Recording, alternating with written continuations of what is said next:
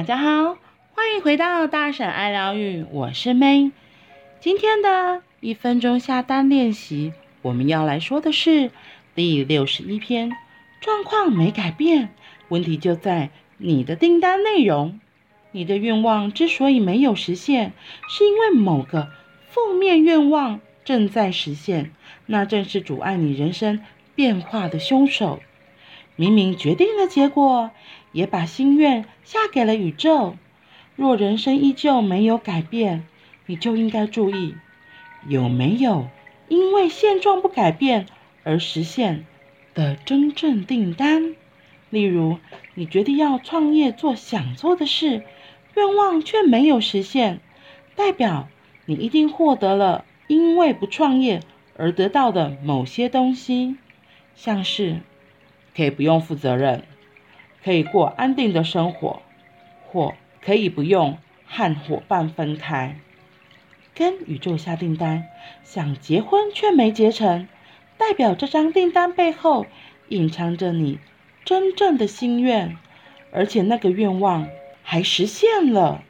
例如，不用让父亲或母亲孤身一人，可以不用失去自由等。当你觉得受到阻碍，此时要先问自己：透过没有改变的现状，我获得了什么？那才是你真正的订单。嗯，我自己带领读书会有一阵子，然后很多人可能就是还没有什么特别的行动，就主要的问题就在在这里，状况没有改变，问题就在于你的订单内容。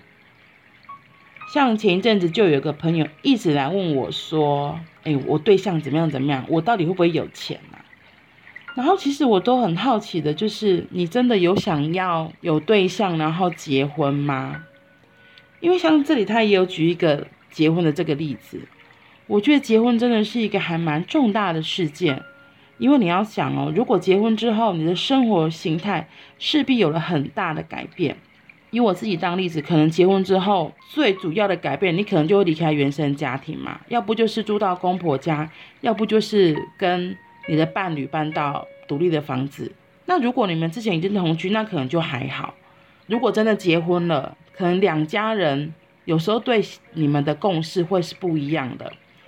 可能有些公婆就会觉得说赶快生小孩，哦，就说哦，你们现在年纪都不小了，赶快生小孩啊。就等着抱孙子，就是比较传统的家庭会这样。那如果你自己是很抗拒这件事情的，那你觉得你还会想要赶快结婚吗？你会想要真的找到伴侣吗？因为真的还不少朋友是，他就觉得我现在保持情侣关系就好了，因为可能结婚之后会有很多其他相对的责任都会加压上来。就像我刚刚讲那个结婚就是要生小孩这件事情啊。或者还没结婚，他们就说：“那你们要不要买房子啊？”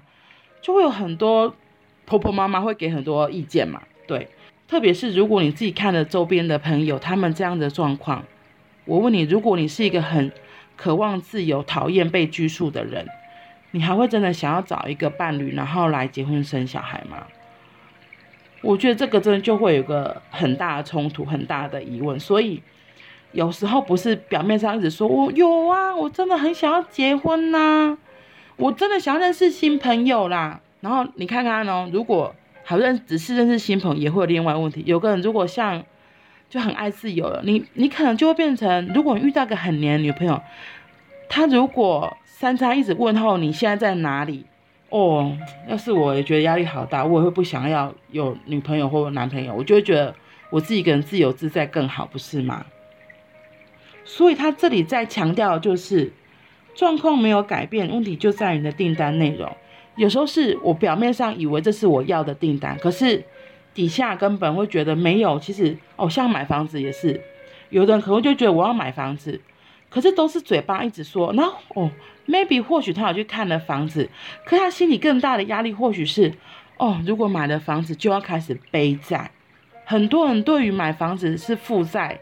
他觉得是画上等号的，然后甚至现在，因为买房就有头期款出去嘛，那原本如果你存了两三百万，就突然全部都要买到房子去了，就我觉得有些人是真的会觉得不用，我觉得现在这样就很好了。我觉得我不想要改变，所以所以虽然他嘴巴上面说我要买房子，可是他背后里面更大的压力是，这样可能反而会没有钱了，就是手头上就没现金了，然后还要开始负债。他觉得这样子的压力是大过于他真的想要买房子的。所以如果你的订单一直没有实现，你也可以停下来问自己，就像他这里说。如果我没有改变现状的话，我会获得什么？就是人们不改变，一定都有他的甜头在的。如果想买想买房子的人，然后只是嘴巴说说，因为他现在就还有房子住，那对他而言，他就会觉得我我的多里家多厚厚的厚啊，我没关系，反正就跟我父母住也没什么关系啊，然后我们家很大，就也都适应的还好嘛，所以看起来买房就不会是太迫切的需求了。那当然。这个订单就不会实现啦，因为他的心里真正的订单是，我觉得住在现在的房子就好了，我不需要去负债，所以当然就不会买房子买成。嗯，很有意思吧？所以或许你也可以来看看自己的口头订单为什么还没有实现呢？好啦，那我们今天就到这里了，我们明天见，拜拜。